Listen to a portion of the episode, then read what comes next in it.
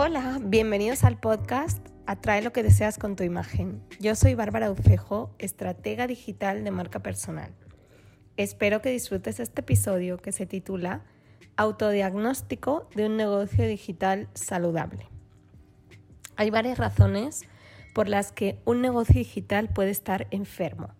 Cuando uno se siente mal, su cuerpo normalmente le da síntomas, se enferma y entonces uno suele pedir cita al médico o algo que no es muy recomendable, buscar en Internet. ¿Y qué pasa cuando uno busca sus síntomas en Internet? Que lo tiene todo, desde lo más inofensivo hasta lo que puede llevarnos a la muerte, ¿o no? Ya cuando llegas a la consulta del médico y le cuentas todo lo que leíste, o bien se ríe o se enfada o te indica dónde sí buscar en fuentes fiables. Pues lo mismo pasa con los negocios digitales. Uno busca por falta de clientes, busca cómo construir un producto, busca cómo ganar seguidores y encuentra mil formas distintas, algunas de ellas incluso contradictorias, y ninguna personalizada para nuestro caso en específico. Uno puede tratar de hacerse un diagnóstico cuando nota que no factura lo que quisiera, casi siempre, pero hasta que no hablas con un profesional del campo es difícil que sepas exactamente cuál es tu dolencia o tu punto a mejorar. Y por supuesto, una vez lo sepas, cómo puedes mejorar considerablemente lo que te ocurre para llegar a tener un negocio digital rentable. Las enfermedades más comunes que me encuentro entre las marcas personales que tienen un negocio digital o van comenzando son las siguientes.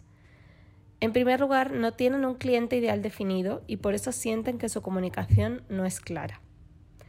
También veo que han creado un producto digital que no está validado y por eso no se vende. También no han creado un embudo de conversión eficiente y probado porque les faltan los conocimientos tecnológicos para lograrlo. Y también veo falta de tráfico recurrente porque no saben hacer correctamente campañas de publicidad pagada o no saben medir si funcionan o no saben hacer que funcionen. Ante estas cuatro casuísticas es difícil que su negocio sea rentable.